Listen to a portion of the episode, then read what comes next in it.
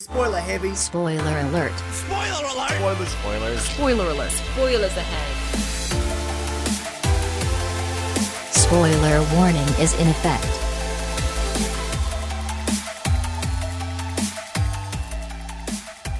Willkommen zurück zu einer weiteren Folge Spoiler. Alert. Diesmal Folge Nummer 33. Ich habe die Zahl richtig. Endlich mal wieder ein Jubiläum, oder?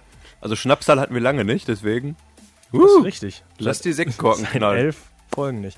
Ähm, zur Schnapszahl haben wir beschlossen, gehen wir mal wieder nur zu zweit. Ja. Mehr Schnaps war nicht da. Ähm, ist ein anderes Thema. Also im, im Vergleich zur letzten äh, Sendung, wo, wir, wo ich sage, wir hatten Laurent dabei, war man wirklich sehr gut vorbereitet. Äh, Filme, die mich sehr interessiert haben, die du gesehen hast. Kommen wir heute zu. Zu Filmen, die ich auch sehr gerne gesehen habe. Und wir sind gar nicht so weit, weil wir behandeln heute nämlich wieder ein Franchise. Ein Ja, doch, komplettes das ist Franchise. Vielleicht ja. ein bisschen kleiner als das letzte Mal. gar nicht so viel kleiner, ehrlich gesagt. Es hat nur keine Spin-offs. Also weniger Noch Filme, nicht. aber Noch nicht. mehr Geld an den Kinokassen, glaube ich, auf jeden Fall. Meinst du? Ja, okay, es ist neuer. Die haben die Ja. Milliarde einzeln geknackt, ja schon manche Filme davon. Ja, aber ich glaube auch nur, weil die Filme, also weil die Filme neuer sind. Also wenn Alien mehr aktuelle Filme, also wenn die jetzt auch 2000 angefangen hätten, glaube ich, wäre bessere Chance gewesen. Sollen wir mal verraten, worüber wir reden? Freddy? Nein, Sendung hiermit beendet. Wir reden heute über den aktuell berüchtigsten, berühmtesten Piraten der Filmgeschichte, über Captain Jack Sparrow. über Fluch der Karibik über die Reihe. Oder Fluch der Pirates of the Karibik, oder wie Caribbean, andere ihn heutzutage nennen, Pirates of the Caribbean. Nicht ja. andere, wie Ja. auch das Studio es mittlerweile nennt. Ja, was da los war, ich glaube, da ja, kommen wir ab dem zweiten Teil Ja. nochmal zu nachher. Wir, wir haben einen ganz kurzen Review-Teil, den wir hier vorne wegschieben äh, möchten. Äh, ich war endlich in Guardians of the Galaxy Volume 2. Ähm, der Film ist auf jeden Fall zu empfehlen, wer den ersten Teil mochte. Äh, man sollte sich auf jeden Fall darauf anstellen, es ist wieder reichlich Comedy, es ist wirklich wenig ernst. Ähm, es gibt eine große Endschlacht natürlich, es gibt viel Action, aber man soll auf also man sollte jetzt nicht was anderes erwarten, als der erste Teil ist. Es ist nochmal dasselbe.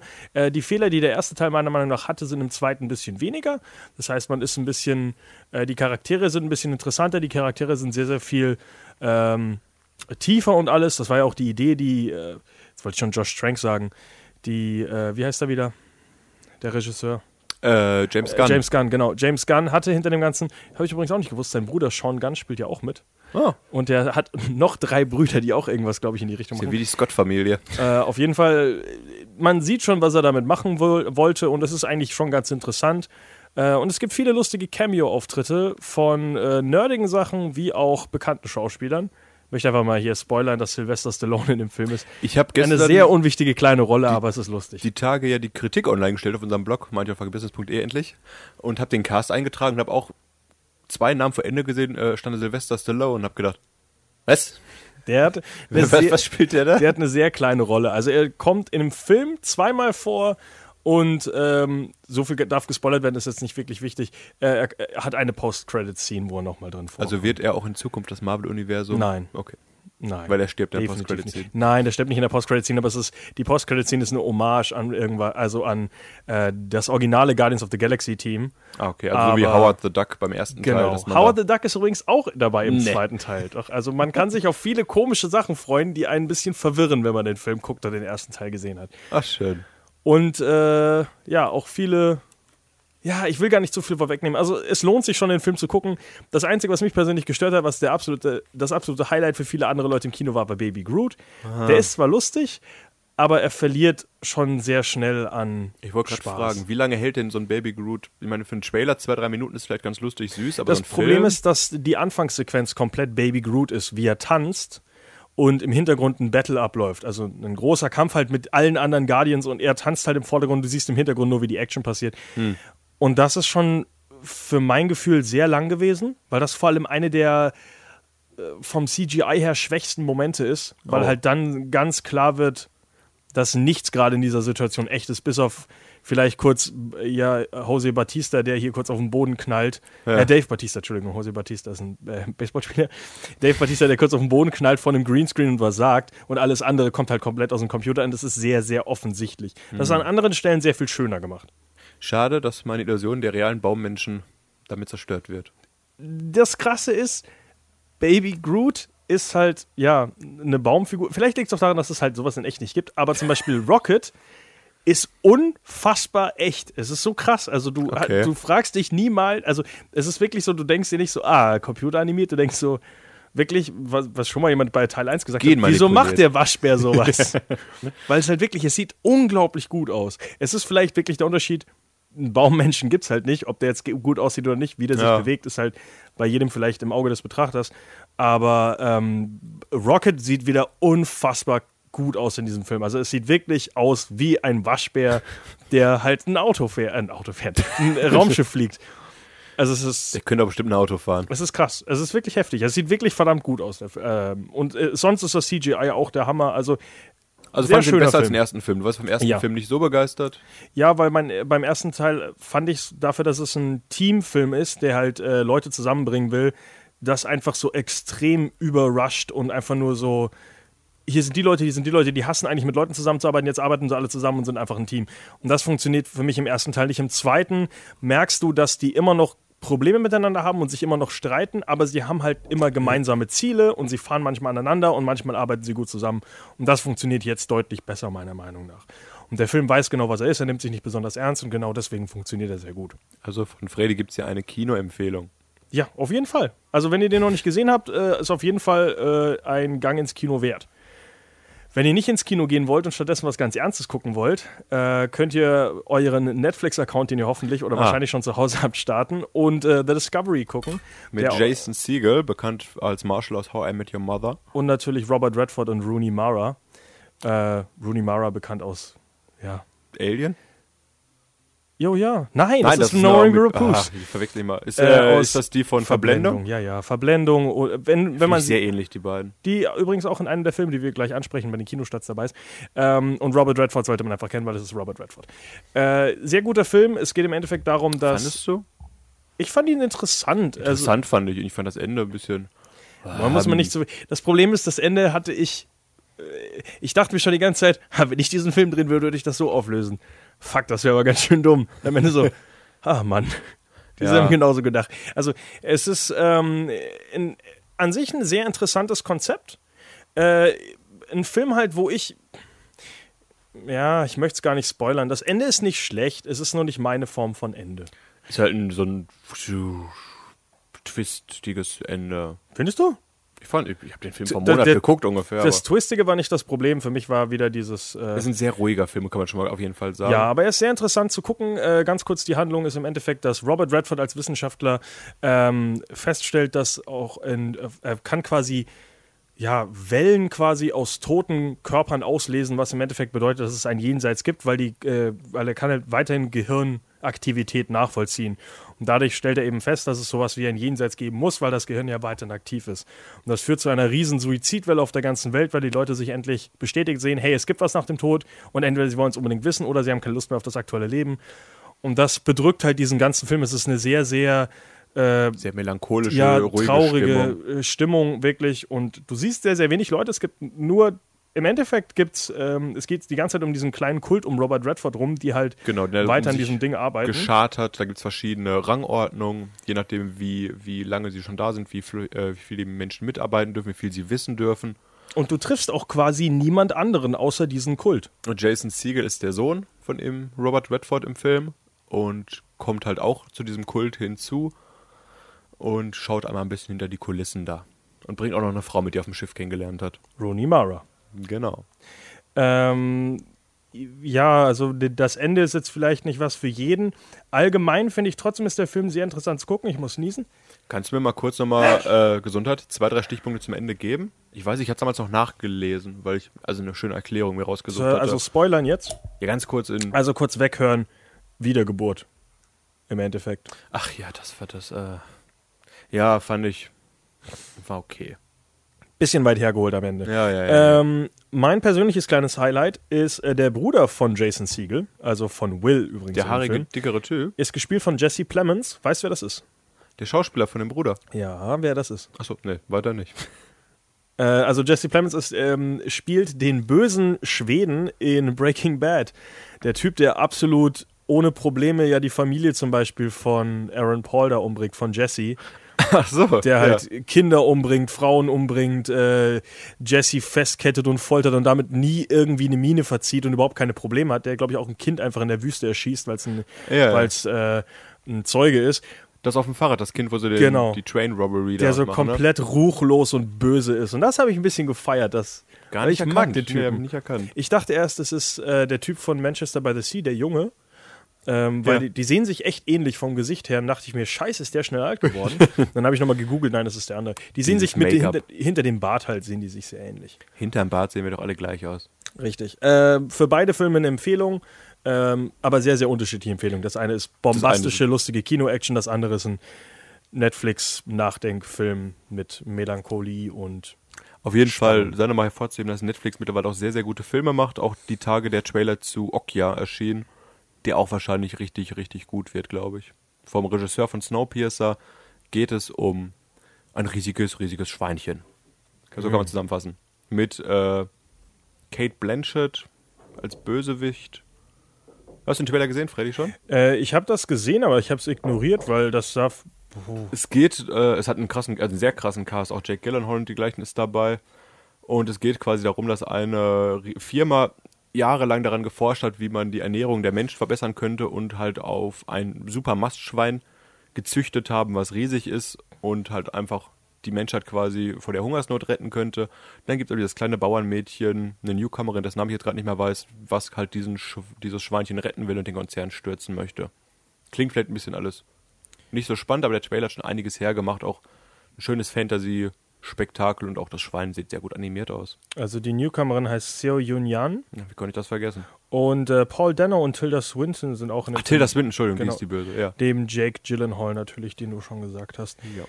Äh, Regisseur Bon Jo, Äh, bon Jong-Hu. Bon Joon-ho, genau. Ähm, sieht jetzt nicht nach meiner Art Film aus, muss ich sagen, aber werde ich mich auch mal dahinter setzen. Also auf jeden Fall Netflix macht beachtlich, sehr krasse Produktion. genau, wie viel, wie viel Geld Netflix in Eigenproduktion steckt. Und wenn man den Cast alleine schon anschaut, ist, ist nicht schlecht. Ja, Kommen wir mal jetzt äh, von Netflix, von dem Entertainment zu Hause äh, im eigenen Wohnzimmer zum Entertainment an den großen Kinokassen. Wir haben drei Kinostarts, die mehr oder weniger interessant sind, meistens weniger. Wir haben, man kann es mal wieder sagen, wir haben drei Kinostarts, wovon einer halt der dicke Blockbuster ist und zwei für alle anderen Leute, die ins Kino gehen wollen, aber sich denken, Captain Jack Sparrow habe ich jetzt schon viermal gesehen, gib mir mal ein bisschen mehr Niveau. Äh, wir fangen einfach mit dem, meist, mit dem höchsten Niveau an und das wäre Churchill.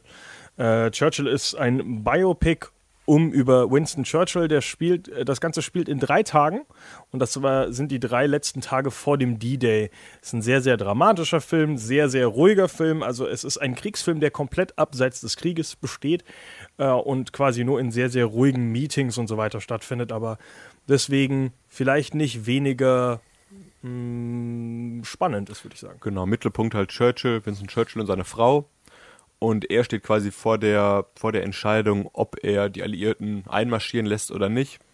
Kriegt dabei halt Ratschläge von seiner Frau. Und sein Grundgedanke ist halt, dass er nicht derjenige sein möchte, der hinterher als Schuldiger auserkoren wird. Dass er so eine große Niederlage hervorgerufen hat, die er auch teilweise, also mit einberechnet schon. Und ja, deswegen steht er quasi da am Scheideweg seines Lebens und auch am Scheideweg seiner Ehe, weil es halt doch alles sehr, sehr dramatische Momente und Entscheidungen sind, die da getroffen werden müssen. Spielt im Juni 1944, sprich Höhepunkt Zweite Weltkrieg. Ja, dialoglastig vermute ich es mal. Äh, John Slattery und äh, Brian Cox in diesem Film übrigens.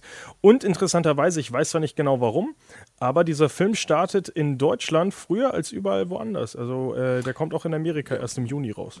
Vielleicht weil der Zweite Weltkrieg in Deutschland sehr aktiv war. Kann auch sein, aber deswegen sind wir normalerweise sind die Deutschen jetzt nicht so das top wichtige. Es ist aber letzter Zeit häufiger passiert, dass die Kinostarts hier relativ mit am frühesten anlaufen. Also, ich weiß gar nicht, welcher Film war das denn nochmal? Warcraft zum Beispiel. So ein Monat äh, in Deutschland vor Amerika gestartet. Ja, das konnte aber auch niemand so richtig erklären, warum Amerika so spät diesen Kinostart hat. ja. Ich glaube, das war auch, weiß ich nicht.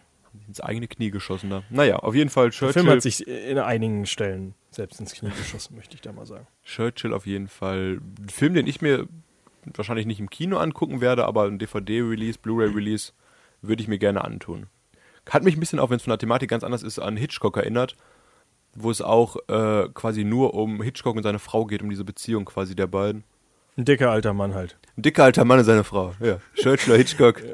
Also äh, Alles- es, alles der, der Film ist schon draußen. Äh, was ich gehört habe, es ist ein sehr, sehr spezieller, sehr, sehr äh, einfacher Film. Also wenn man auf so Biopics steht, ähm, viele ruhige Bilder, viel, viel lange Dialoge, kann man sich das wohl geben. Ist jetzt aber nicht so richtig der Sagen wir es ehrlich, die Wertungen sind bei 6 von 10, ist ein solider Mittelfil Ja, Mittelfeldfilm. Aber, wie gesagt, wer, nicht. wer für einen Geschichts-LK lernen muss, vielleicht hier besser zugeschlagen, als was Er ich sollte lieber empfohlen lernen. hatte. Ja, aber man Ich kann ja auch nicht Film durchgehend geguckt. lernen. Wenn ihr euch äh, nach der Lernphase etwas Ablenkung gönnen wollt, vom Geschichts-LK, Okay. dann guckt vielleicht den neuen Terence Malick-Film. Ja, nee, lieber nicht. Also der äh, Song to Song, äh, ja, von Terrence Malick, wie du schon gesagt hast, bekannt aus Thin Red, äh, für Thin Red Line zum Beispiel, mit einem recht starken Cast, mit Kate Blanchett, Val Kilmer zum Beispiel in Nebenrollen. Hauptrolle sind Rooney Mara, Michael Fassbender, Ryan Gosling und Natalie Portman. Also schon ziemlich starker Cast für einen Film, der anscheinend nicht gut ist. Ich weiß nicht, hast du schon mal einen äh, Terence Malick-Film gesehen? Nein. Ich habe damals Tree of Life gesehen. Der ist ja auch mit äh, Brad Pitt und dergleichen, sprich auch ein dicker Cast. Aber es ist, es ist schwer, das zu bezeichnen, äh, als Filme zu bezeichnen, was er macht heutzutage, weil Terence Malick, muss man wissen, ist der übelste Esoteriker. Und alles, was er machen möchte, ist eigentlich schöne Bilder auf die Leinwand bringen. Da ist die Story auch komplett nebensächlich. Das einfach, es geht um, es geht um die Erschaffung des Universums, um Gott, um Menschen, um Liebe, um Wiedergeburt etc. Es geht halt echt das ist keine straight Story, die man da guckt. Das ist bei Terence Malick immer eine Erfahrung. Ein bisschen zu vergleichen mit Enter the Void von Gaspar Noir oder so. Einfach in die Fresse Bilder. Weiß nicht, bei Tree of Life auf einmal hast du zehn Minuten, wie das Universum entsteht, eine Geschichte. Es ist sehr, sehr kompliziert. Die Also Story, ja. Song to Song sind äh, von allem, was ich gesehen habe, auch immer, ja, Wide Angle Shots, immer so ein bisschen rumfahren. Genau. Äh, Weitwinkel in die Fresse, das mag er auch gerne. Und dann ist irgendwie immer, also der Ton cuttet immer raus, du hörst die meisten Dialoge nicht, es ist alles immer, es ist alles eine große, äh, glaube ich, eine große Metapher anscheinend für Liebe und Kunst und ein bisschen Leben High sein einfach, und ja. sowas. Also, Ich habe die Story des Films auch jetzt schon bestimmt vier, fünf Mal gelesen, den Trailer auch geguckt. Ich versuche es immer ganz grob zusammenzufassen. Und zwar treffen sich äh, ein erfolgreicher Produzent und Musikmogul mit dem Namen Cook, dargestellt von Michael Fassbender, der die hoffnungsvoll aufstrebende Musikerin Faye, dargestellt von Rooney Mara, kennenlernt. Und auch Ryan Gosling als BV, wenn er so ausgesprochen wird, BV geschrieben, ist mit auf der Party dabei. Und dann beginnt ein schönes Liebesdreieck. Am Ende kommen zwei davon zusammen. Die bleiben aber nicht zusammen, weil durch das Liebesdreieck gibt es ein paar Eifersuchtsszenen etc. Dann verlieben sich beide neu. Dann kommt noch die Kellnerin Rhonda, dargestellt von Natalie Portman, dazu. Und noch eine weitere Frau, schlag mich tot, auf jeden Fall alle haben sich lieb. Dann kommen die anderen aber wieder zusammen. Und ja, es geht halt viel ums Leben und Liebe. Dargestellt von einem sehr krassen Cast. ja. Weiß ich nicht, was man sonst dazu sagen kann. Also das ist abseits, also abseits wie möglich fast vom Mainstream, was man als Film bezeichnen kann. Ich gehe auch damit, also wahrscheinlich auch wieder kein Film, der in irgendeiner Nähe von euch starten wird. Churchill wahrscheinlich auch nicht. Also ich habe es, äh, wie gesagt, zweimal hatten wir es auf unserem Blog, meintefangenbusiness.de, dass wir Filmen keine Kritik geben könnten und Terrence Malicks Tree of Life ist einer dieser beiden Filme, wo wir einfach gesagt haben, das ist sehr schwer zu bewerten auf einer normalen Skala, was Filme betrifft, weil es einfach avantgardistisch ist, nenne ich es mal. Kunst. Kunst. Es ist Kunst. Alles Kunst. Im Gegensatz zu allen an anderen handwerklichen Hollywood-Blockbustern. Der Bullshit, der jetzt zum Beispiel kommt. Ja. Nein, äh, Pirates of the Caribbean 5. Salazars Rache, wie er neuerdings genau, Zu heißt. Deutsch, äh, Englisch heißt der Dead Men Tell No Tales. Äh, was übrigens äh, Salazar auch sagt im englischen Trailer. Also, falls es, Ähm. falls es jemand dann nicht genau weiß, dann sagt das noch einmal den, den äh, Zuschauern. Kleine, kleine lustige Geschichte. Im ersten oder zweiten Teil sagt bereits der Papagei auf dem Schiff: Ersten Dead tell no tales. Ne? Schon mal hier. ersten Teil, ja. Äh, Erster Teil, ja. Ersten Fun Fact heute rausgehauen, den ich mir merken konnte. Ähm, mit einem neuen, äh, ja, einem neuen bösen äh, Gegner, der natürlich in den ersten vier Filmen nie angesprochen wurde, aber eigentlich total wichtig für die Hintergrundgeschichte des Hauptcharakters ist. Mit einem Oscar-Preisträger, ne? Javier Bardem. Javier Bardem. Äh, bekannt als Bösewicht Gesundheit, Freddy. Als Bösewicht für äh, den Coen-Brüdern No Country for Old Men. Sehr, sehr überragende Rolle damals gespielt. Und auch als Bösewicht in? Beautiful? Spielt er eine Bösewicht? Nein, in äh, Skyfall. Und Ach das so. Lustige ist ja, dass er ja gar nicht der Erste war, der für diese Rolle angedacht war, sondern, Äh, meinst du jetzt bei Flucht der Karibik? ja, Der Bösewicht sollte offiziell Burke, Buke heißen. Auf jeden Fall. Gespielt von Das weiß ich, ich hab's gelesen. Christoph Waltz. Ach, genau, anderer- ja, das ist ja, ja. das Lustige. Ein anderer Bond-Villain Christoph mittlerweile. Waltz. Deswegen hat man auch komplett die Hintergrundgeschichte des so wichtigen Bösewichts geändert und hat ihn in Salazar umbenannt, weil dieser exotisch klingende Name besser auch zu dem äh, Äußeren des Bösewichts passt. Aber ja, anscheinend war es schon lange, lange Zeit ein sehr böser Bösewicht in Jack Sparrows Leben, von dem man, wie Freddy schon gesagt hat, vier Teile lang nie was gehört hat. Ich Äh, finde es sehr unspektakulär, muss ich sagen. Also von der Grundidee, dass man sich da schon wieder so wiederholt und schon wieder so ein Geisterschiff mit Geisterbösewichten hat. Also wie, das mittlerweile, wie viel zu Schiff ist es denn jetzt mit Geisterpiraten? Wir haben die Flying Dutchman, wir hatten die Black Pearl und jetzt haben wir Salazars Geisterschiffchen da. Es gibt aber doch, warte mal, also es gibt die Black Pearl, das ist von Barbossa. Genau, Barbossa, kommen wir gleich noch auf. Dann im zweiten Teil, ganz kurz einmal zusammengefasst, im zweiten Teil ist es äh, Davy Jones mit äh, der, Der Flying Dutchman? Genau, Flying Dutchman. Fliegende Holländer. Und im vierten Teil ist es äh, Blackbeard, aber ich weiß nicht, ist das auch die Black Pearl? Nee. Blackbeard ist auf jeden Fall, der hat, hat der eine Geisterarmee? auch? Ja, der hat auch eine Zombie-Armee. Deswegen es Kacke. haben alle to tote, verfluchte äh, Leute auf ihren Schiffen. Es gibt kaum noch normale Piraten, die am Leben sind. Es ist schon ein bisschen, ein bisschen traurig, muss ich Auf sagen. jeden Fall ist Salazar jetzt ähm, die vierte Truppe, die sich mittlerweile mit den Geistern da und ihrem Schiff durch die Gegend tuckert.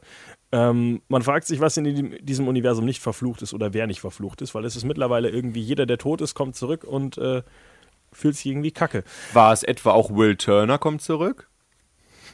Ja, wahrscheinlich. Sieht man in dem Trailer jetzt eigentlich? Ich glaube ja. Also auf jeden Fall Ganz bekannt. kurz. Das Schöne, ein schöner Fakt ist ja auch dabei, dass Will Turner nach dem dritten Teil ja nicht mehr dabei war, also sprich Orlando Bloom. Für einen Film. Genau, für einen, ja, die Filme haben ja eine verdammt, verdammt große Spanne zwischendurch. Der Film kam 2007 raus, der dritte. Das ist der, wo Will Turner mit der Flying Dutchman unter Wasser geht als Kapitän und der nur alle zehn Jahre an Land kommen kann wieder.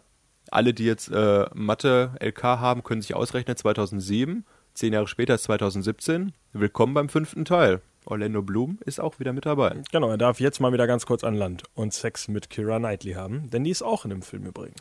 Auch wieder zurück, ja. Und zwar geht es wie immer, aber primär um den vom Pech verfolgten Captain Jack Sparrow, der sich abermals in einem neuen Abenteuer wiederfindet. Und zwar gibt es, wie Freddy gerade schon und wir angesprochen haben, eine neue äh, Schar von Geistermatrosen mit einem bösen Anführer, na, genannt Salazar. Und ja, ist ein alter Erzfeind, der auch wieder viel über Jack Sparrows Hintergrundgeschichte preisgibt. Man sieht ja schon im Trailer, glaube ich, dass man einen etwas jüngeren Jack Sparrow sieht, wenn man die Hintergrundgeschichte erfährt. Also Salazar war Teil der spanischen Armada, die im Endeffekt die Black Pearl und äh, Jack Sparrow versucht haben einzufangen. Und äh, er hat sie natürlich irgendwie ausgetrickst und dann eben dazu gebracht, dass ihr eigenes Schiff eben explodiert und die eigentlich alle sterben.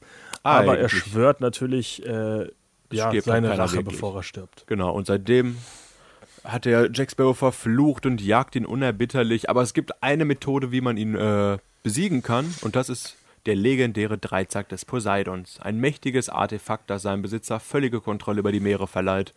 Es gibt viele Sachen, die in diesem Universum einen anscheinend Macht über die Meere verleihen. Kommen wir aber auch gleich noch Kommen wir auch noch später zu, ja.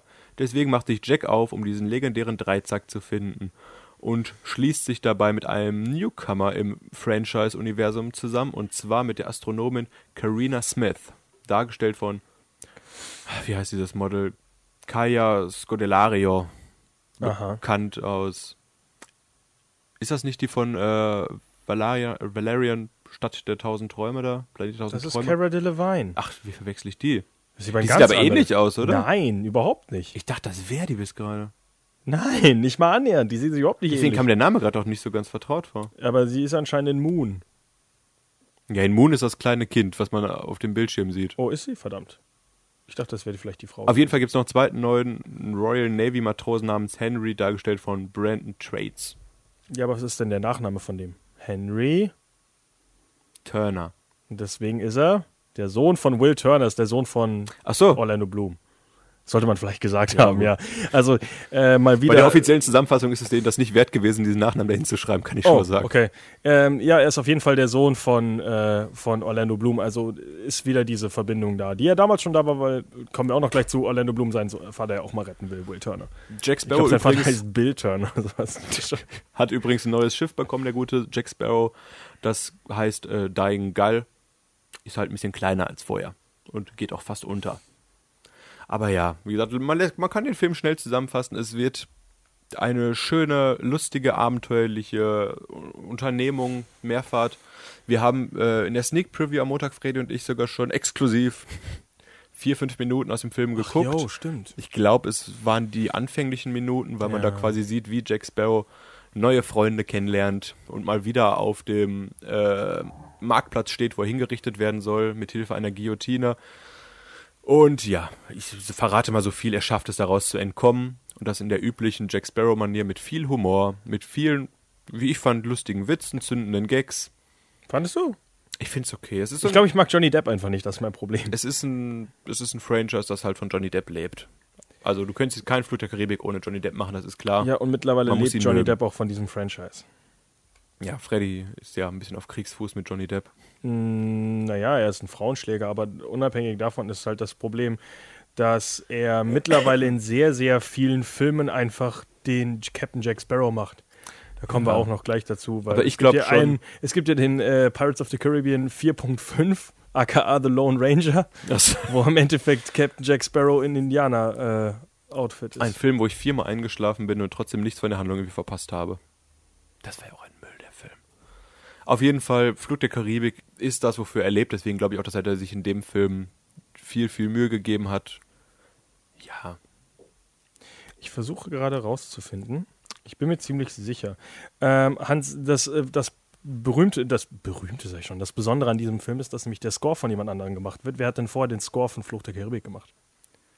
der Score vorher war äh, sehr stark angelehnt an Hans Zimmer Musik, wurde aber nicht von Hans Zimmer komponiert. Was? Doch. Doch, war von Hans Zimmer? Ja, Ach, deswegen war es auch stark an Hans Zimmer angelehnt. Stimmt. Hans Zimmer hat die Aber ersten drei Filme gemacht. Ich meine den vierten auch. Ziemlich sicher. Hat er das ausführend gemacht oder hat er es nur äh, geleitet? Er hat Weil auf hätte noch jeden einen anderen Namen im Kopf. Er hat auf jeden Fall die äh, Auszeichnungen für die, äh, für die äh, Alben entgegengenommen. Also hoffe ich, dass er ein bisschen was gemacht hat Das ist dafür. ja in Hollywood ganz untypisch, dass Leute für Sachen belohnt werden, die sie nicht selber gemacht Nein, ich bin haben. mir ziemlich sicher, das ist einer der großen Hans Zimmer Scores, auch die recht gut verkauft wurden und auch viel gecovert werden. Also ich habe das früher mit unserer Schulbackband auch sehr viel gespielt. ja, Flut der Karibik hört man heute sehr, sehr oft auf vielen Veranstaltungen. Ja, ist ja ein schöner und Soundtrack. Bestimmt so Techno-Breakdowns und sowas von. da möchte ich mir mal ganz weit aus dem Fenster lehnen, dass sowas existiert. Ich glaube, es wird ja auch eine Metal-Version davon geben. Ja, bestimmt. Mein Gott. Aber ja, fangen wir doch mal ganz am Anfang an und reisen zurück. Äh, ganz kurz noch was zu dem Film. Also, äh, Reisen nicht zurück. Die ersten beiden Kritiken, die ich jetzt davor für nur gefunden habe, sagen, dass der Film auf jeden Fall der beste seit dem ersten Teil ist. Der Film ist wohl Oh. sehr gut, ist trotzdem nicht besser als der erste Teil. Und äh, beide Reviewer sind aus ihr äh, mussten Zombie-Haie erwähnen in dem Film. Also äh, in ihrem Review. Also sind die Zombie-Haie wahrscheinlich irgendwie wichtig in diesem Film, keine Ahnung. Es gibt auch einen Zombie-Vogel, der kommt im Trailer vor. die mussten die erwähnen? Nein, die fanden, fanden es ist Ach, wichtig genug, erwähnenswert. dass es also wirklich das Wort Zombie-Hai erwähnenswert ist. Ich dachte, also, es gab jetzt irgendwie so eine Vorschrift von Disney. Nein. Schreib was über die Zombie-Haie. Nein, das nicht. Aber also die Zombie-Haie sind wohl so wichtig in einer Szene, dass man sie erwähnen muss. Aber ja, jetzt dürfen wir gerne an den Anfang springen. Reisen wir zurück in das Jahr 2003, als der erste Film des Franchise das Licht der Welt erblickte und die Tiefen des Meeres verlassen hat. Damals unter der Regie von Gore Verbinski. Scheiß Einleitung. Wenn ich das hier malerisch mache, das wollen die Leute da draußen hören. Also er ist nicht aus den Tiefen des Ozeans entstanden, dieser Film. Der Film ist entstanden, weil es einen Disney-Ride gibt, der Pirates of the Caribbean heißt. ja. Und man gesagt, Moment, Piraten? Johnny Depp? Das verkauft sich. Das Drehbuch zum Film lag aber gefühlt über zehn Jahre schon rum, weil viele Leute gesagt haben, Piraten.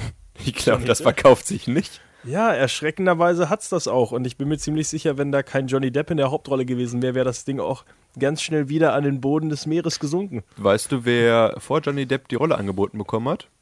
Mel Gibson. Robert De Niro Ah. sollte als Pirat Captain Jack Sparrow in See stechen. Oh, fuck, das war so ein blödes Video, das ich gesehen habe. Und jetzt, Ja, okay, du hast das. Video auch gesehen, wo er in Der Sternwanderer, wo er den, ich nenne mal leicht tuckig angehauchten Piraten des Flugschiffes spielt und in seinen Kleidern rumtanzt. Ja, ich meine, so weit entfernt von Jack Sparrow ist es nicht. Robert De Niro hat aber gesagt, Piratenfilme, ich glaube nicht, dass sie viel Geld einnehmen. Tja, Ja, der erste Teil hat uns das Gegenteil bewiesen im Jahr 2003. Äh, wie gesagt, der Regisseur des Films hatte auch schon mit Johnny Depp oder danach nochmal mit Rango zusammengearbeitet, dem Animationsfilm. und auch in Lone Ranger. Gore Verbinski. Ja. Ja, guter Regisseur und ja, Scheiß Filme. wie gesagt, Flut der Karibik ist eingeschlagen wie eine, Nee, der erste Film ist anscheinend auch ganz gut. Ich habe ihn auch gesehen, ich kann mich nur nicht wie erinnern. eine Kanonenbombe von einem Schiff abgefeuert. ja, ja, ja. Ja, Ja. das ist nicht so gut jetzt, der Vergleich. Ja, ja, ich hab's versucht. Und zwar spielt der Film offiziell im 17. Jahrhundert, wo der Pirat Jack Sparrow nach einem sagenumwogenen Schatz in der Karibik sucht. Auf seiner Reise begegnet er dem jungen Will Turner, der ebenfalls auf der Fährte ist, aber er sucht etwas anderes, und zwar will er seine Geliebte zurückholen, die von Captain Barbossa, dargestellt von Geoffrey Rush, dargestellt wird. Und zwar Elizabeth Thornton, dargestellt von Keira Knightley, die Tochter des britischen Gouverneurs. Wie hast du die gerade genannt? Elizabeth, Keira Knightley. Elizabeth Swan? Die heißt nur Swan. Ach, Swan? Ich dachte ja Swanton. Nee, nur Nee, Swan. Swan. Ja. Oh, die sind doch schon ein bisschen länger, ja. Kurz angemerkt, ich wollte die Filme sogar als Vorbereitung für diesen Talk nochmal gucken, aber Ich Netflix auch, die sind auf, haben sie die sind auf keinem. Streaming auf keiner Streaming-Plattform. Ich habe den ersten Teil aber mal auf DVD gehabt und dann verschenkt. Oh. Ich habe hab bestimmt jeden Film der Reihe abseits vom vierten drei, vier, fünf Mal geguckt. Weil ich die eigentlich sehr unterhaltsam finde. Ich habe den ersten gesehen, den zweiten gesehen und den dritten im Kino gesehen. Ich glaube, wir haben die Tickets sogar gewonnen und ich bin eingeschlafen. Oh. Der Film ist aber auch verdammt lang. Ich glaube, zwei Stunden 45 Minuten oder sowas. Auf jeden Aber Fall. egal, sorry. Teil 1. Äh, kurz zurück zur Story, genau. Wie gesagt, alle jagen Captain Barbossa und der auf der Black Pearl unterwegs ist, das ehemalige Schiff von Captain Jack Sparrow, was gekapert wurde. Und ja, das Schiff hat aber ein dunkles Geheimnis und zwar sind alle Mitglieder des Schiffes verflucht, weil sie einen Schatz gestohlen haben, den sie besser nicht hätten anfassen sollen. Und seither jagen sie quasi als Geister über die sieben Weltmeere. Und das erschwert natürlich ein bisschen die Jagd für Captain Jack Sparrow und seine zwei neuen Gefährten. Äh, seinen einen neuen Gefährten, William Turner. Ja, weil. Sorry, dass ich gerade verschwinden musste, Mit- aber ich habe äh, Probleme mit meinem Heuschnupfen. Ja, alles gut. Gute Besserung, Freddy. Auf jeden Fall kämpfen sie damit gegen lebende Skelette, monströs und tödlich zugleich, und müssen den Fluch brechen. Ein Wettlauf gegen die Zeit beginnt. Also es gibt ja äh, dadurch äh, diese Effekte für die Zeit, gut, die sind schon sehr gealtert, aber allein schon äh, zum Beispiel der Effekt, wo Geoffrey Rush dann aus diesem beleuchteten kleinen Teil da Im äh, Mondlicht rausgeht und Ja. ins, ja genau ins Mondlicht kommt und dieser blaue Schein und dann diese ja diese Transformation in dieses ja Monster Zombie was er Ding was er da ist das ist richtig cool und das funktioniert sogar heute noch relativ gut Ich würde es halt, wie gesagt, deswegen möchte ich den Film auch heute nochmal gucken, um mal anzugucken, wie die gealtert sind überhaupt, weil damals habe ich echt gedacht, boah, sieht geil aus, wenn so die Skelette unter Wasser marschieren, auch generell immer dieser, es gibt ja hinterher auch den großen äh, Kampf in der Schatzkammer, wo immer wieder so zwischendurch ein bisschen Mondlicht, Licht reinstrahlt und dann ähm, die Piraten doch wieder in ihrer Skelettform zu sehen sind. Das sah damals schon verdammt cool aus. Und ich muss einfach sagen, das Piratengenre ist jetzt dadurch nicht wieder auf, äh, aufgekommen oder so, weil es einfach nur diese, es ist ja nur diese eine Reihe. Aber es hat echt verdammt viel Spaß gemacht, muss ich sagen, die, die Schifffahrt und die Piraten und alles da zu sehen mit Schätzen und dergleichen. Ich weiß nicht. Mir hat sehr gut gefallen, der erste Teil. also ich glaube dass der erste Teil äh, ungefähr so aussieht so überzeugend wie der äh, Skelettkampf in Jason und die Argonauten heutzutage auch traumhaft. würde ich jetzt mal raten ähm, Großes Stop-Motion-Kino. ähm, ja es glaube ich ist kein Stop Motion ich glaube das ist mehr CGI damals gewesen Ja, aber nicht bei Jason und die Argonauten. Ja, da nicht. Aber ich meine nur, also im Verhältnis, glaube ich, sind die schon sehr schnell gealtert. Aber wie gesagt, ich habe es leider auch nicht sehen können. Ähm, ist aber trotzdem sehr interessant eigentlich, die, dieses Zusammenspiel. Und ja, es hat zwar diesen Piratentrend nicht losgetreten. Also es hat nicht jeder plötzlich Piratenfilm gemacht, bis auf äh, Digital Play Playground, die danach doch den erfolgreichsten, äh, teuersten Pornofilm aller so. Zeiten produziert haben mit Pirates. Zwei. Irgend- äh, Stagnetti's Revenge sogar. Es gab zwei Filme davon, ne? Interessanter Fakt, ja. Äh, ja, zwei Teile. Der dritte Teil wäre dann zu teuer gewesen. Ja, ja, ja. Schade. Ich habe äh, den ersten hatte ich mal reingeguckt. War Und- wirklich sehr aufwendig von den Kostümen, fand ich. Es ist auch wirklich mehr ein Film als ein, ja, alles andere. Sage ich jetzt einfach Ein, mal äh, aus den äh, Revi- Rezensionen, die ich gelesen habe.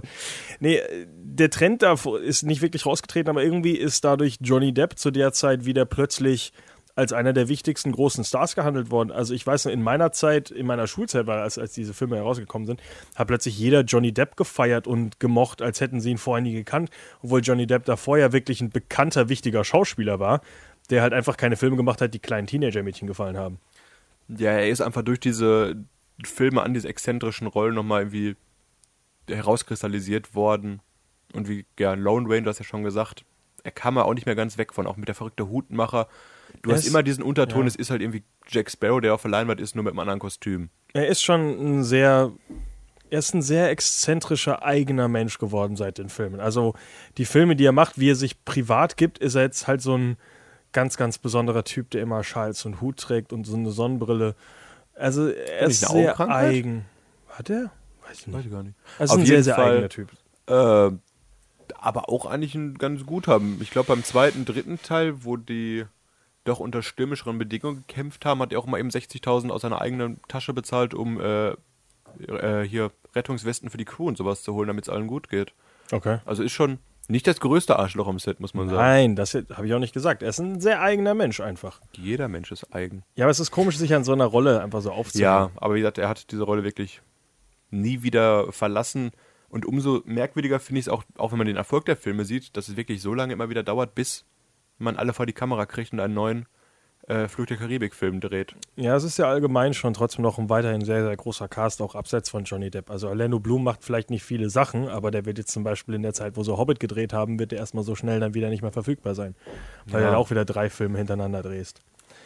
Und apropos drei Filme hintereinander drehen, ganz toller Fakt zu Teil 2 und 3, Die wurden zusammengedreht. hat man ja den Wachowski gemacht und gesagt, hey, weißt du, wie die Filme richtig gut funktionieren, wenn man sie hintereinander dreht. Und sie haben ungefähr so gut funktioniert wie Matrix äh, Reloaded und Matrix Revolutions, denn der zweite und dritte Teil sind bis jetzt immer noch sehr, sehr verpönt. Die richtige. Aussage ist, weißt du, wie man kostengünstig Filme drehen kann. Klischee. Man dreht zwei zusammen. Ähm, ja, im zweiten Teil äh, kommt ja dann direkt schon der nächste Gegenspieler hinzu. Nach Barbossa wieder einer, der eine komplette Schiffs, äh, ja, Schiffstour, fähr- ein ganzes Schiff voll hat mit toten äh, Zombie-Piratenmenschen. Aber hier äh, ist vielleicht wichtig anzumerken, man wollte am Anfang auch wirklich im zweiten Teil schon wieder Geister machen. Dann hat der Regisseur des Films aber gesagt, ich hätte es lieber, dass es ein bisschen realistisch ist und deswegen sind halt diese ganzen Fischmonster überhaupt erstmal entstanden. Also sprich, es war am Anfang es ein wieder bisschen realistisch lass mal ist. Geister, ja nicht realistisch, aber dass die ein bisschen, Ein bisschen unterschiedlich ist. bisschen, ja, ein bisschen mehr zum Anfassen wirken, sage ich mal so. Ähm, ja, und das ist mit Davy Jones. Davy Jones, das Tentakelgesicht. Äh, ich habe vergessen, wer den spielt. Das ist aber gar nicht so ein Bill bekannter Schauspieler. äh, Nighy. Echt? Ja. Oh, ich dachte, es wäre ein unbekannterer Schauspieler. Nee, das ist ja relativ bekannt. Ähm, ja, man sieht ihn halt im Film nicht wirklich, weil er ein Fischkopf ist.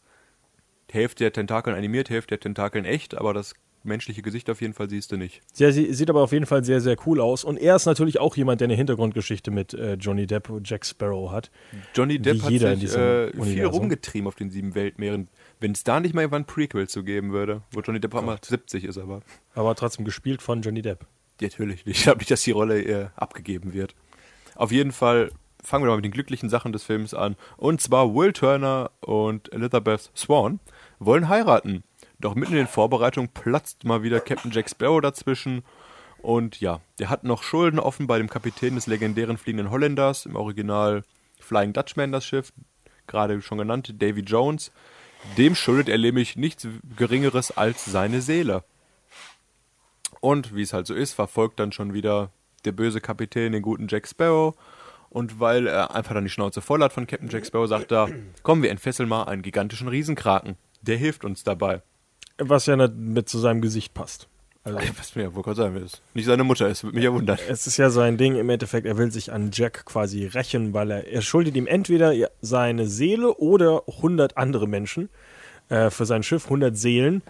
Äh, unter anderem will er auf jeden Fall Will Turner und Jack sagt natürlich, ja klar, nimm den Jungen.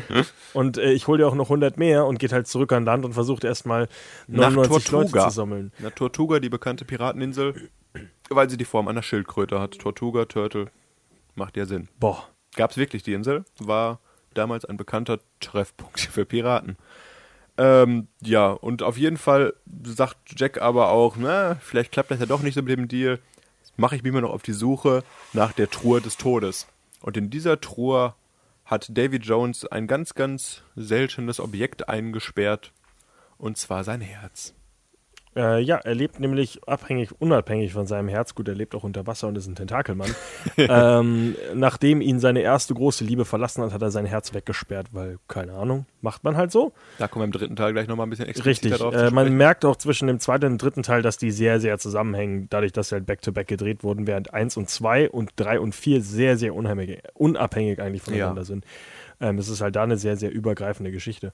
Ähm, das Ganze endet auf jeden Fall quasi auch mit einer Art Cliffhanger, kann man ja am Ende dann sagen, weil als es dann endlich zu der großen Schlacht kommt zwischen äh, Flying Dutchman und Black Pearl, ja, kommt dann irgendwann auch der Kraken. Das Einzige, was ich wirklich cool fand an dem Film, weswegen ich den eigentlich auch Der geguckt habe. Kraken. Entfesselt den Kraken. Äh, und ja, im Gegensatz zu Kampf der Titanen sieht der Kraken auch recht cool aus. Und nicht wie, keine Ahnung, ich weiß, das war einfach nur komisch bei Kampf der Titanen. Ich mag den Kraken eigentlich, weil ich ein großer Ja. Cthulhu-Fan bin und das auch so in die Richtung geht. Aber der Kraken ist eigentlich, ja, einfach nur ein riesengroßer Kraken. Und greift dann halt äh, Johnny Depp und äh, Jack Sparrow quasi an und irgendwann beschließt halt, wie heißt sie wieder? Swan? Samantha Elizabeth. Swan? Elizabeth Swan. Äh, kettet ihn einfach an das Boot und sagt, sie will nicht die Mannschaft, sie will dich. Die Kraken. Der Kraken, okay. Ja. Er will dich, äh, kettet ihn da fest und sagt so, Arrivederci, viel Spaß. Und ja, der Kraken Frisst Johnny Depp. Und damit hätte die Reihe enden können, hätte man vermutet. hätte man nicht zwei Filme hintereinander gedreht. Hätte man nicht gewusst, dass Man schon der dritte oh, Film scheiße, das ist ja. Footage. Ja. Äh, Nochmal kurz erwähnt, der Film, die Filme basieren ja ganz groben auf dieser, auf der Fun Ride hier aus dem Disneyland. Und besonders der erste Film hat es dann noch wirklich schön gemacht und viele, viele Anspielungen auf eben diese bekannte äh, Themenfahrt äh, zu machen. Ganz besonders äh, die Gefängnisszene, wo Johnny Depp eingesperrt ist am Anfang und diesen Hund heranlockt. Das ist eins zu eins nachgebaut, quasi wie aus dem, aus dem Achterbahnfahrt in Das habe ich nicht ganz verstanden, das habe ich auch gelesen. Aber wieso ist man in einer Achterbahnfahrt mit einem Gefängnis in, mit einem Hund? Es ist nur eine Wasserachterbahn, wo du dir links und rechts Piraten anguckst. Und wieso ist dann ein Gefängnis mit einem Hund die größte Hommage an die, an die Fahrt? Das habe ich nicht Ich glaub, die verstanden. Fahrt ist gar nicht so gut. Also, ich kann mir nicht vorstellen, dass das Wird jetzt... dann eingepackt dann in wird so kein? Looping zwischendurch sein oder kein Kraken. Ja, anscheinend ein Hund. Ja, deswegen, da sagst du, ach, guck mal, Piraten. Ja, Äh, Also ich verstehe die Zusammenhänge nicht ganz. Ich wer war was richtig Tolles sehen will, Ahnung. macht die neue Avatar-Ride. Die ist sehr beachtlich, wie die, wie die äh, Roboter da aussehen. Echt? Das Ja, zeige ich dir später nochmal, Freddy. Oh, Vorbereitung. Sizzle. Ja, auf jeden Fall, zweite Teil. Ein Spaß wie für die ganze Familie, aber nicht ansatzweise so interessant wie der erste Teil. da Leider hat man nicht. sich sehr, sehr, sehr auf Jack Sparrow und seinem Hype ausgeruht. Äh, ich fand eigentlich den Gegenspieler sehr viel interessanter, aber der wird halt dann auch irgendwie nur so verwurstet für. Der hat auch eine Hintergrundgeschichte mit Jack Sparrow und im Endeffekt weiß er sowieso wieder alles. Davy Jones, sehr, sehr, sehr cool gemacht. Auch Orlando Bloom und die Geschichte zu seinem Vater ist ja sehr, sehr interessant erzählt. Und auch bis heute kennt man auch den Satz, äh, Teil des Schiffs, Teil der Crew, bla bla bla. Oder das bekannte Würfelpokerspiel, was sie da spielen. Also der Film hat auch schon ein paar coole Momente gehabt, aber für mich waren die Highlights vom zweiten Teil auch nicht unbedingt immer Jack Sparrow. Deswegen. Was mir im dritten Teil zwar überhaupt nicht gefallen hat, ist dann die, äh, die weibliche Bösewichtin, nenne ich sie mal. Oder was heißt Bösewichtin? Ah, Calypso? Genau. Calypso ist ja eigentlich Beispiel- keine Böse. Ja, sie macht so viel Sie Sturm. hilft ihnen zuerst. Also es äh, schließt ja direkt an den zweiten Teil an. Und zwar ist Jack, äh, Spoiler, Achtung. Jack Sparrow ist tot. mein Gott. Äh, ist nicht wirklich tot, sondern äh, lebt in einem in seiner eigenen kleinen Welt, wo es ganz viele Jack Sparrows, Johnny Depps gibt, die sich alle wie Vollidioten verhalten, sich gegenseitig umbringen. Ein, einer ist ein Huhn. Äh, ja, Er lebt in der ein- Unterwelt. Ein langer Acid-Trip war die schönste Vergleich, den ich dazu noch gehört habe. Ja. Und der, der kann nicht da bleiben, weil äh, ein großer Rat der Piraten versammelt werden soll. Und zu diesem Rat der Piratenfürsten müssen ausnahmslos alle Piratenfürsten anwesend sein. Sprich, auch Captain Jack Sparrow muss da sein. Und wenn man dann sagt, er ist tot, dann sagen die, Müssen Nee. wir den holen. müssen wir den halt holen. Weil auch Piraten, die eigentlich ihr ganzes Leben dafür führen, Leute zu hintergehen und umzubringen, haben einen extrem starken Kodex. Also, wenn die was haben, die Piraten, ist es der Kodex. Seit dem ersten Teil schon haben sich alle auf diesen Kodex immer wieder berufen. Äh, auf jeden Fall ziehen sie dann erstmal los und sagen ab in die Unterwelt. Wir holen hier. Parallel heißt er übrigens in den Film. Wer? Die Unterwelt? Nee, Palais beruft sich immer drauf, dass die verhandeln wollen. Wer ist Palais?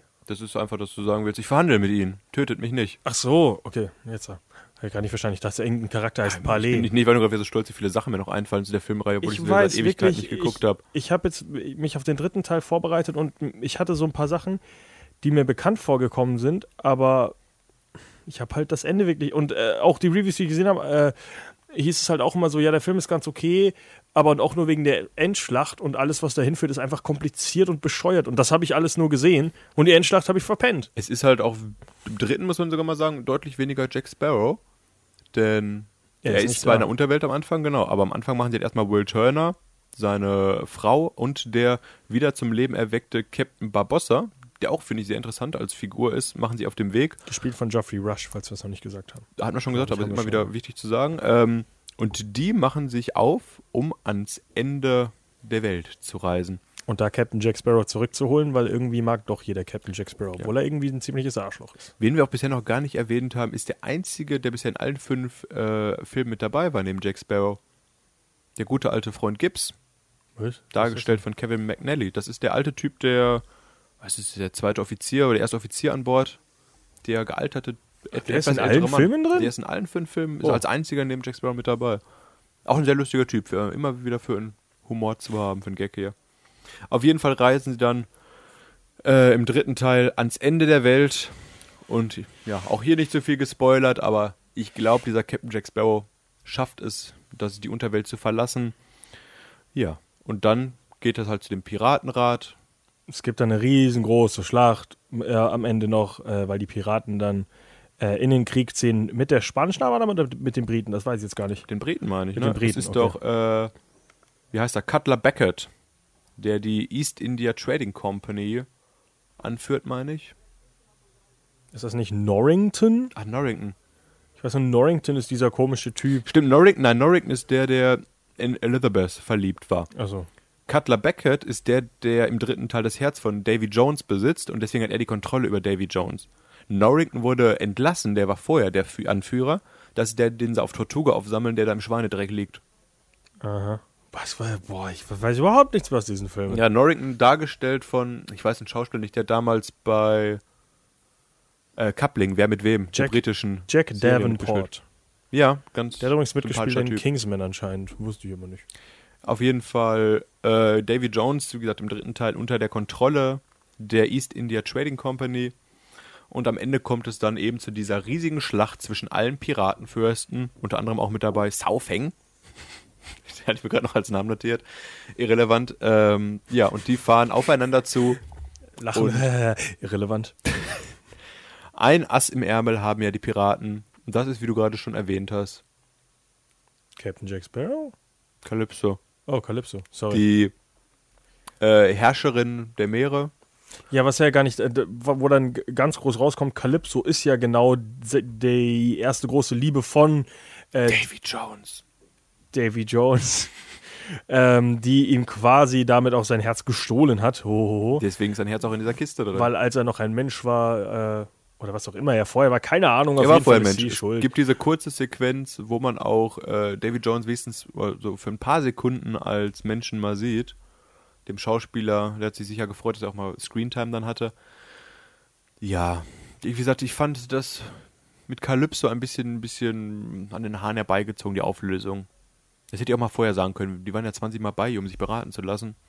Also was ja nochmal wichtig wäre natürlich, ist, dass nicht nur für Calypso hier ein Ende ist und für äh, Davy Jones ein Ende ist und Jack Sparrow vielleicht irgendwie auch ein Ende ist, sondern Will Turner ja jetzt auch diesen ewigen Schwur eingeht und zwar dadurch, dass er Davy Jones umbringen äh, muss, um seinen Vater zu retten zum Beispiel auch. Stiefelriemen Bill. Oh Gott, ernsthaft?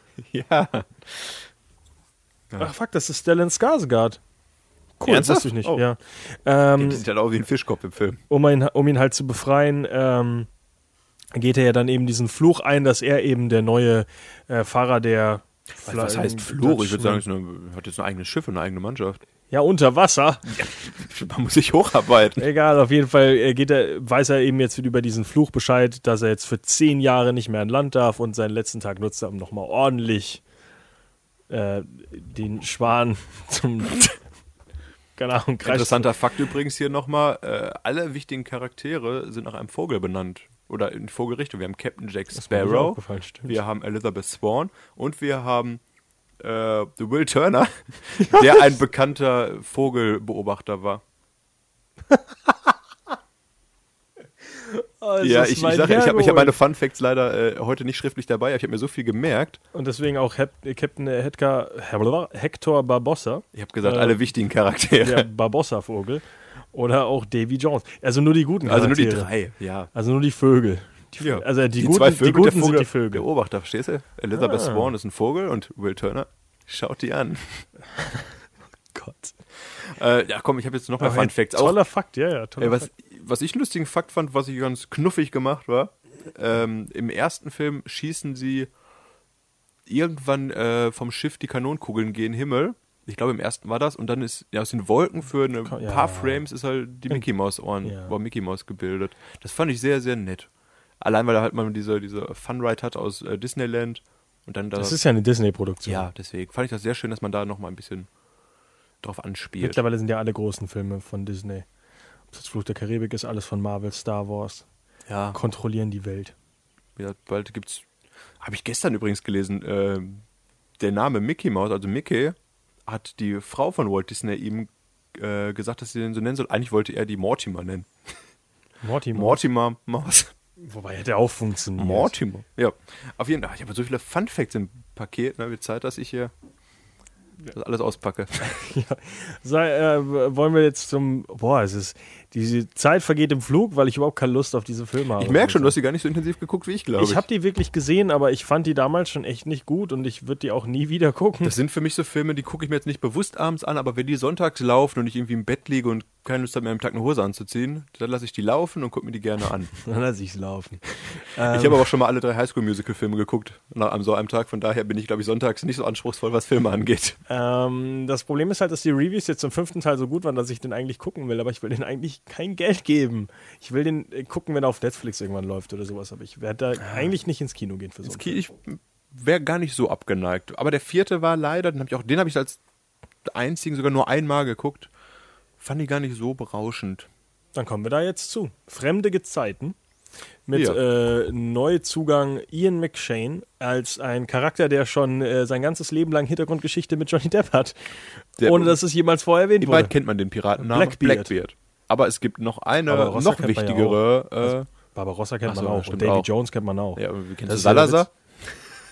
Nein, weil das glaube ich der erste Charakter sogar als äh, Gegenspieler, für, wo es keine Basis gibt, als also keine echte Person, auf die die basiert. Also Davy Jones ist der Krakenmann ist auch keine Person, auf die es echt äh, basiert, aber Davy Jones locker ist auf jeden Fall irgendwie eine alte Piraten. Die haben, wie gesagt, viele, wie gesagt, auch Tortuga und sowas, die haben da schon ganz gut recherchiert und auch äh, dieser Piratenrat im dritten Teil. Es gab in der Geschichte ein einziges Mal wirklich ein Rat von mehreren Piraten, dass sie zusammengekommen sind und über ihr Schicksal verhandelt haben. Also gar nicht so weit an den Haaren herbeigezogen alles. Was ich auch gerade noch sagen wollte, eine wichtige Person äh, im vierten Teil dazugekommen, Penelope Cruz. Ah, sie. Weißt du, was mit der los war während der Dreharbeiten? Schwanger? Ja. Das ist das Einzige, was, wenn du sowas sagst, die hat sich ein Bein gebrochen. Nein, schwanger. musste in einigen Szenen von ihrer Schwester gedoubelt werden, deswegen. Ich verstehe halt nicht, warum er dann hier von anderen Menschen nimmt. Aber naja. Kurz die Ausgangsgeschichte der Story. Und zwar finden zwei spanische äh, Fischer in ihrem Netz einen alten Mann, der noch lebt. Und das Wichtige bei ihm, er ist schon seit über 200 Jahren unterwegs. Was kann es denn da nur geben? Eine Quelle der ewigen Jugend. Ach, ja. Fountain of Youth. Ja. Und nicht nur die Spanier und die Engländer unter der Führung von Barbossa wollen da haben. Auch Barbarossa heißt der, oder nicht? Nee, doch. Barbossa. Der ist, ach, der ist Barbossa nur? Oh. Touché. Barbossa. Sorry. auch Angelika, dargestellt von Penelope Cruz, und Jack Sparrow, die ihn sich mit ins Boot holt, wollen zu die, eben dieser Quelle. Mit ins Boot holt also. Ja. Sind sogar ehemalige Lover. Also, die Penelope Cruz stellt sich in die Dienste von Jack Sparrow und zusammen segeln sie gen Naja, ewiger sie Quelle. kämpfen erstmal, ne? Sie stellen sich nicht einfach in seine Ja. Dienste. Nimm mich auf dein Schiff. Am Ende reisen sie halt zusammen. Ja, und? Was passiert dann? Ich habe den Film nicht gesehen. Das ist der einzige, so. den ich nicht gesehen habe. Äh, b -b -b -b Okay, dann sage ich mal ganz kurz einen wichtigen Fakt. Und zwar ist der Film von Rob Marshall. Das heißt, jetzt nach den ersten drei Filmen wird das erste Mal Regisseur gewechselt. Und äh, Rob Marshall kennt man eigentlich nur von Chicago und Into the Woods, aber auch von dem Film Nine. Weißt du, was der Film ist, Markus? Was denn? Äh, Nine ist ein Film mit Daniel Day-Lewis und es ist der schlechteste Film, den Daniel Day-Lewis je gemacht hat. Scha der hat Das schlechte ist- Filme gemacht? Das ist der einzige schlechte Film, den er gemacht hat, weil er da, und man weiß es bis heute nicht, es gibt auch Interviews dazu und Fragen und äh, große Theorien, aber niemand weiß, warum er diesen Film gemacht hat, weil da spielt er einfach nur einen Manager, der drei Frauen irgendwie bei der Musikkarriere helfen soll. Und im Endeffekt ist es halt ein schlechter Film mit, äh, ja, Danny Day-Lewis, was es eigentlich nicht geben sollte, aber anscheinend hat Rob Marshall das geschafft. Ähm, ich habe gerade noch mal weiter recherchiert, um mir die Story zu verinnerlichen vom vierten Teil. Hast du Habe aber gemerkt, dass die komplett irrelevant irgendwie ist. Denn das Einzige, was ich halt noch weiß, ist, dass sie in Langschippern und dann irgendwann auf die Meerjungfrauen treffen. Äh, genau, und die Meerjungfrauen sind auch irgendwie wichtig für den bla bla bla. Eine der Meerjungfrauen ist wichtig, die, die sich auch geopfert? verliebt wird. Ja, ich glaube, die soll geopfert werden. Was Also ich die halt, soll geopfert werden, Was ich über die. Meerjungfrauen noch weiß, ist, dass da nur Frauen mit echten Brüsten gecastet werden, wurden. Das heißt? Ich weiß nicht. Das war als wichtiger Funfact gelistet. Ich glaube, die wollten einfach nur über die Brüste von den Meerjungfrauen reden und im Video philosophieren. Okay. Aber ich kann dir ehrlich gesagt auch bei dem Film Also es geht im Endeffekt darum, dass es halt ein großes Rennen wird zwischen Ja. allen, also zwischen den Briten, den Spaniern, äh, hier äh, Blackbeard, äh, Barbossa und Barbossa äh, ist ja bei den Spaniern, Engländern mit Jack dabei. Sparrow. Ja, die ganzen Charaktere, die da halt irgendwie mit involviert sind. Genau, und während der Reise gibt es halt einige abenteuerliche Sachen, wie halt auch diese Meerjungfrauen etc. Und da kommen sie halt auf dieser tollen Insel an, wo halt die Quelle der ewigen Jugend versteckt ist. Ich glaube, auch jeder von diesen Schiffskapitänen hat ein verschiedenes Teil der Karte, die es ja gibt, die dahin führt.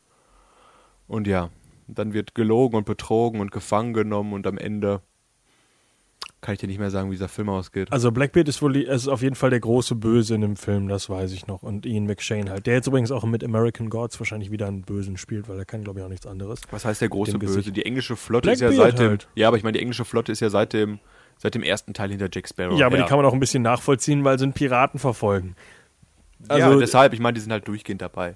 Es ist, äh, das, genau, es ist wohl ein Haufen Anti-Helden und, ja, Böse. Es gibt keinen wirklichen Helden in dieser Geschichte. Ich überlege gerade noch, wie die Auflösung war mit dem, mit dem Kelch, mit der Quelle, was da nochmal schiefgelaufen ist, weil ich kann verraten, nach dem Film ist jetzt nicht äh, Jack Sparrow unsterblich. Ja, ich Aber- Da müsst ihr mal nachgucken. Wenn ihr euch erinnert, schreibt in seinen Kommentar. ich habe den Film leider wirklich nicht gesehen, da muss ich passen. Ich hatte ihn, wie gesagt, einmal gesehen. Konnten aber leider jetzt nicht nachholen. Naja, Es wird auch als einer der schlechteren Filme auf jeden Fall gehandelt. Von der Reihe. ja, das wäre so eine Reihe, die geht stetig, äh, stetig bergab. Aber da du jetzt sagst, der fünfte soll ja so gut sein, Ich waren vielleicht die zehn, oh, zehn Jahre, her, als ich den Film geguckt habe. Was? Nein, äh, nein zehn Jahre nach dem dritten. 13 war der, 2013 war der vierte, ne? Äh, das ist cool. Äh, 2011. Oh, 2011 sogar. Oh, das ist ja sechs Jahre her. Ja, sechs, also. Sechs Jahre kann ich mir keinen Film merken. Nicht, wenn er so schlecht war. Die anderen drei. Das ist der Typ, der in äh, Schweinescheiße auf, dem, ein, auf der einen Insel lag, den Ja, abgeholt haben. den vierten habe ich auch äh, Pressevorführung damals gesehen. Ich bin schon stolz, dass ich mir Captain Jack Sparrow merken kann als Name. Ja. Habe ich sonst noch Fun Facts, mit denen ich die Zeit überbrücken kann?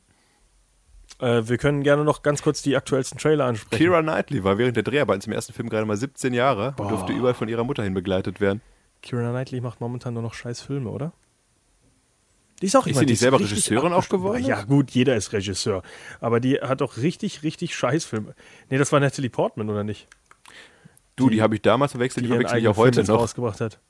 Hier die Geschichte von Ach so, von äh, Dunkelheit, Dunkelheit und, und, Finsternis oder so.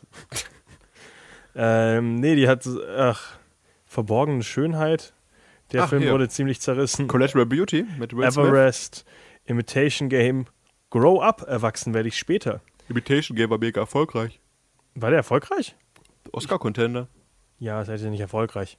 Also sie macht keine Filme, wo sie Geld macht. Kriege ich wieder Essen bei Ihnen am Set? Dann mache ich das. Nee, also die dachte ich damals auch, dass die was Großes macht, weil die ist ja auch so ein bisschen eine der äh, Entdeckungen von dieser Filmreihe geworden.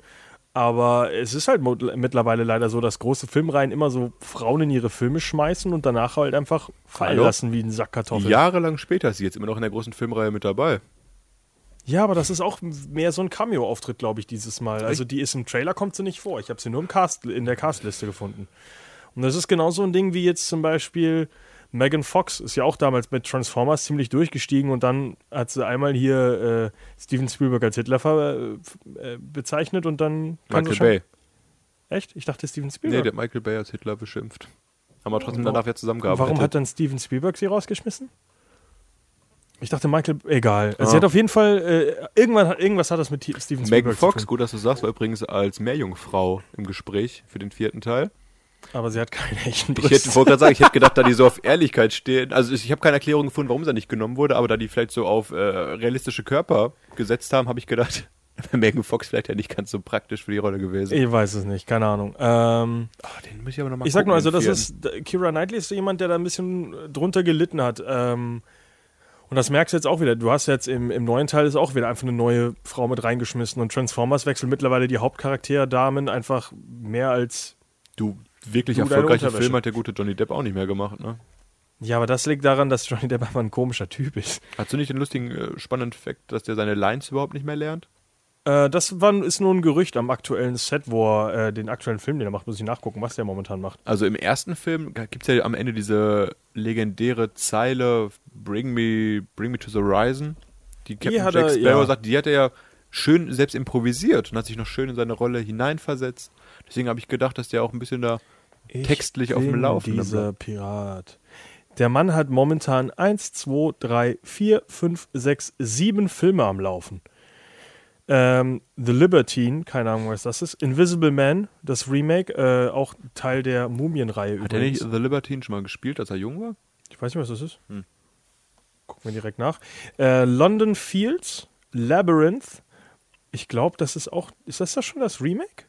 Von Labyrinth? Ja, weil da kommt auch eins, ich weiß nicht, aber. Oh! Ich wollte das Original, habe ich auf meiner Oh, Watchlist. immer nein. The Murder of Tupac Shakur and Notorious B.I.G. Ah. Fast. Äh, Tupac Shakur-Film ist ja auch aktuell in Macher. Ja, äh, All Eyes Eye- on Me. All Eyes on Me. Da habe ich auch richtig Bock drauf. Ähm, ich gucke ganz kurz. Auf jeden Fall hat, ist er momentan an irgendeinem Set mit Bryce Dallas Howard. Äh, bekannt aus äh, Jurassic World zum Beispiel. Und da gibt es wohl das Gerücht, dass er irgendwie seine Lines halt nicht mehr lernt. Und darauf wurde sie in einem äh, Interview angesprochen und hat halt, äh, hieß es halt so, na, was haben Sie denn eigentlich für Methoden oder Wege, wie Sie Ihre, ähm, ihre, ihre Dialoge. Lines lernen? Und sie hat gesagt, ich mache einfach einen anständigen Job als Schauspielerin. Johnny Depp hat innerlich geweint und gesagt, Ho, ho, I'm a pirate. äh, ich weiß es leider echt nicht, was das sein soll, weil ich finde sie momentan nicht. Also ich persönlich Er spielt natürlich ich auch in die Fantastic Beasts and Where to Find Them im Ach, zweiten stimmt. Teil jetzt als Grindelwald mit. Und ganz wichtig, Romeo and Juliet, Juliet spielt er Sherlock Gnomes. Das ist ein Sind das, Gnome. ist das die zweite Reihe von Gnome und Julia? ja, und er ersten spielt, Film habe ich letztens teilweise wieder geguckt. also Sherlock Gnomes spielt er. Klasse. Er hat mich jetzt schon der Film. Der erste Film war, der erste Teil war gar nicht so schlecht. War ganz süß, wenn die ganzen äh, Gartenzwerge da tanzen und singen. Hm. Kein Film für dich, Freddy. Nein, Ich sehe dich trotzdem im Kino. egal. Ähm, Flut der Karibik ist an sich eine schöne abenteuerliche Reise. Ich finde die Handlung ganz schwer immer zusammenzufassen, einfach weil so viel Zeit verstreicht zwischen den ganzen Filmen. Und weil die Filme versuchen, alle so ein großes Universum zu machen, was nicht existiert. Ja. Selbst die Saw-Reihe hat das besser geschafft, dass sie irgendwelche Szenen in alten Filmen nehmen und daraus halt eine größere Hintergrundgeschichte machen, als es wirklich geplant war. Ist es da halt einfach so, hey, das ist ein Pirat, der kennt übrigens Jack Sparrow auch schon seit immer. Es ist halt so, als wäre Jack Sparrow in seiner Kindheit, Jugend der schlimmste Mensch der Welt gewesen, weil jeder auf ihn sauer ist irgendwie. Er war halt ein Pirat. Ein großer, rebellischer Pirat. Ja, aber weiß nicht, auch unter Piraten gibt es Kodexe. Kodexen. Äh, ganz wichtig auf jeden Fall, äh, bevor wir jetzt uns verabschieden, möchten wir noch einmal ganz kurz wenigstens zwei Trailer würde ich gerne ansprechen. Und äh, es sind zwar ein paar richtig, wichtig große äh, Trailer gekommen, zum Beispiel Die Mumie ist nochmal ein neuer Trailer raus, der zum Da ersten gibt es ja auch schon viele, oder? Ja, aber der ist jetzt der erste Trailer, der wirklich anspricht, dass es ein neues Universum aufbaut. Weil er in dem Trailer kommt wirklich die Line Witness the beginning of a universe of Monst Gods and Monsters. Also das. Universal Monster Genau. Universum. Das heißt, das ist jetzt das erste Mal, dass es wirklich offiziell angesprochen wird, dass das eben jetzt dieser große Plan ist. Johnny Depp übrigens auch als The Invisible Man Teil dieses Universums irgendwie werden soll. Sehen wir irgendwann, ja.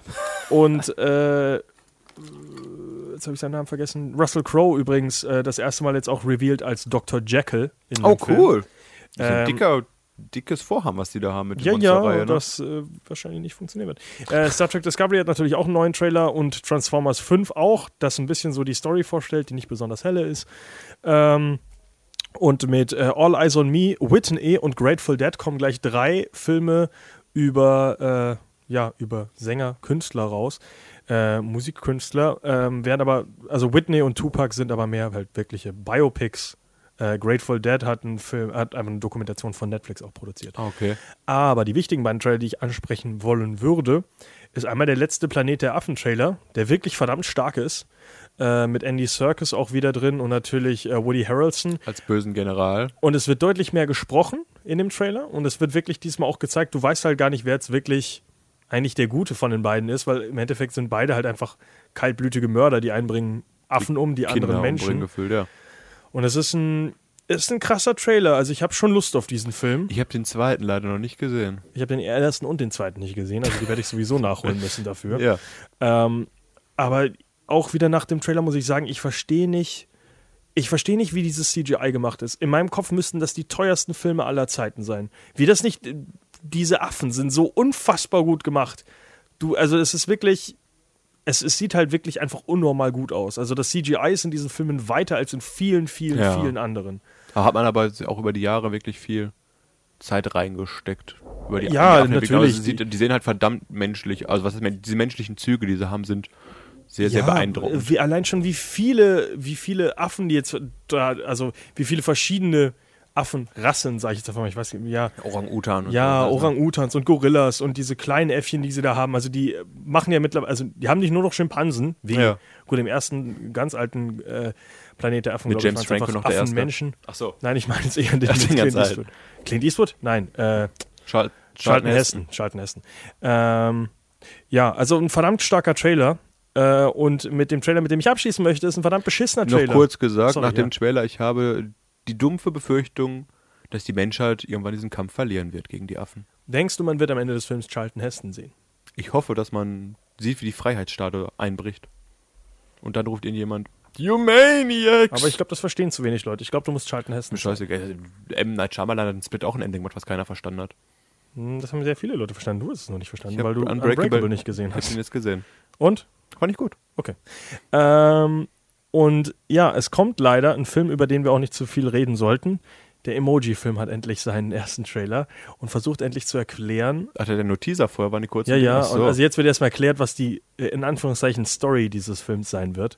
Äh, Und zwar leben diese Emojis ja ihr eigenes kleines Leben, bis ein Mensch sein Handy äh, diese kleine Emoji-Bar aufmacht und die dann auswählt. Und genau in diesem Moment müssen die Emojis sich genauso verhalten, wie sie es eigentlich gelernt haben, weil wenn sie es nicht tun, werden sie gelöscht. Was? Hast du den Trailer nicht geguckt? Ich, mein PC ist leider kaputt gegangen. Als ich habe die E-Mail nur aufs Handy bekommen, habe den Trailer der noch nicht geguckt, aber ich hoffe, dass das Franchise genauso floppen wird wie Angry Das ist Birds. bitte kein Franchise. Das kann ein Film sein, meinetwegen, der ganz groß an den Kinokassen floppen darf. Es geht wirklich, kein Witz, es geht darum, dass die halt ihr eigenes kleines Leben leben und dann werden sie halt ausgewählt und dann kommt so ein Foto von denen und genau in dem Moment müssen sie halt die Emotionen machen, die sie gelernt haben. Aber der Hauptcharakter, das Meh-Emoji, das halt so Äh. unspektakulär guckt, Ja. will aber eigentlich glücklich sein und bricht dadurch halt aus diesem ganzen Prozedere aus. Es ist, äh, In einer Zeit, wo Tetris eine Trilogie bekommt aufgrund der komplexen Geschichte, glaube ich schon, Mhm. dass, dass der Emoji-Film auch vielleicht gar nicht so untergehen wird. Das Traurige ist halt einfach, TJ Miller äh, als Hauptcharakter in dem Film mag TJ ich. Miller Ist ist ein, ein- lustiger Typ. Von Ist ein, Cloverfield kenne ich ihn. und was viel schlimmer ist, ist, äh, dass, weißt du, von wem der Poop-Emoji gesprochen wird? Justin Bieber. Patrick Stewart. Ich weiß nicht, was man diesem armen Mann erzählt hat, dass er das spricht. Das ist mit das Traurigste, wenn du diesen Trailer auf Englisch guckst. Patrick Stewart kennt man durchs X-Men-Franchise oder so. Man kennt ihn durch als verdammt guter Schauspieler Ja. einfach auch und als Man nennt ihn auch Sir Patrick Aliens. Stewart und Ja. nicht äh, Mr. Kack-Emoji Stewart. Das ist so schlimm. Also ich verstehe auch nicht, wieso man sowas den, ja gut, den Schauspielern antut, die bekommen ja Geld dafür. Ich wollte gerade sagen, der wird jetzt auch nicht zu Hause gesessen haben, nein, ich hab's unterzeichnet, hätte ich mir mal angeguckt. Der wird sich schon gedacht haben, ich sehe bestimmt mal lustig. ist wirklich traurig. Ich will, ich will gar nicht da, das Hintergrund, äh, die, Hintergrundaufnahmen sehen, wie äh, Patrick Stewart, ähm, ja. Du, dass das nicht so ein äh, Method-Actor ist, der dabei so, Ich nein, muss hier Kacke kann ich werden." nicht einsprechen. Komm mit mir aufs Klo. Nee, also ich habe, wie gesagt, ich, ich will das nicht sehen und ich habe mir Alan Tudyk angeguckt, wie er das Hühnchen in Moana gesprochen hat. äh, und das, das kann ich sogar wirklich empfehlen, aber Das große Schauspielschule. Ich will nicht Patrick Stewart einen Kackhaufen sprechen sehen, weil es einfach traurig ist. Ja, du, mich würde es nicht mal wundern, wenn er allen anderen die Schau spielt und mit seinem Kack-Emoji noch alle in Grund und Boden Er hat ja die bestimmt Toilette auch nur, runterspült. Oh. Er hat ja bestimmt auch nur zwei Lines und sowas in dem Film, deswegen. Also da habe ich jetzt keine Angst vor, dass jetzt der Pubi-Emoji der, äh, der große Showstealer wird. Ich sagt, oh sehe ein nein, Spin-off. ich wollte doch ein bisschen mehr von meinem Meh-Emoji. Ja, ansonsten gibt es auch noch eine neue Sitcom mit Seth MacFarlane, bekannt als Erschaffer von Family Guy, die auf Fox anlaufen wird und ein bisschen Ach, wie... das ist eine Sitcom? Ich dachte, das ist ein Film. nee, nee, das ist eine neue Serie. Oh, jetzt macht das auch mehr Die- Sinn, warum das viel Footage drin war. Ähm, ja, ja. Hab Orwell. am Ende, ich habe es am Ende des Trailers gar nicht verstanden, ob es jetzt Film oder Serie ist, weil es einfach so viel war, aber auch läuft auf Fox an und ist so ein bisschen Hommage, Parodie, Star Trek, Star Wars, ähnlich Traumschiff. Surprise von Bully. Ja. Und ich habe vorher schon vor der Sendung schon gesagt, ich mag gesagt McFarlane. Äh, Seth MacFarlane einfach nicht als Schauspieler. Der kann meinetwegen Family Guy und so einen Mist schreiben, aber als vor der Kamera finde ich den. Der hat null Charisma, keinerlei Ausstrahlung, der Typ. Ja. Ja, in unserer Sneak hatten wir auch wieder einen tollen Film. Dazu reden wir aber mehr im September. anders, Genau. Die Kritik geht Ähm, aber vorher schon online. Wir enden jetzt trotzdem auf einem Höhepunkt und zwar unsere nächste Folge hat welches Thema, Markus? Ich habe kein PC mehr seit gestern. Ich konnte mich auf nichts Baywatch ist äh, der Kinostart nächste Woche. Also reden wir über Dwayne The Rock Ach, ich Johnson über und seine, seine illustre Karriere. Nicht mit David Höhen und Hasselhoff? Tiefen. Nein, weil David Hasselhoff in dem Film wahrscheinlich nur eine kleine Rolle spielt. Okay. Oh, Spoiler: David Hasselhoff ist in Guardians of the Galaxy Volume 2. Oh nein. An zwei Stellen, ganz, ganz kurz. So wie also, Sylvester Stallone. also uns ungefähr pff, 25 Sekunden. oh. Ja, gut. Ray Ähm, Rock Johnson. Genau, also lange Karriere, coole Karriere, äh, seltsame Karriere mit äh, Sachen wie äh, The Tooth Fairy, aber auch Sachen eben wie äh, der Fast and Furious Reihe, die er meiner Meinung nach wiederbelebt hat nach dem sicheren Tod. Auf jeden Fall ein mehr als sympathischer Typ. Auch in Vajana als Stimme zu hören gewesen, neben Guter dem Sänger, Hühnchen. Ja, richtig guter Sänger. Und unter diesem Motto sagen wir, ich weiß nicht, wie war das Lied nochmal von ihm? Äh, you're welcome. You're back. Ja, gerne. Ja, gerne. Dann Äh, bis zur nächsten Woche. Ja, gerne.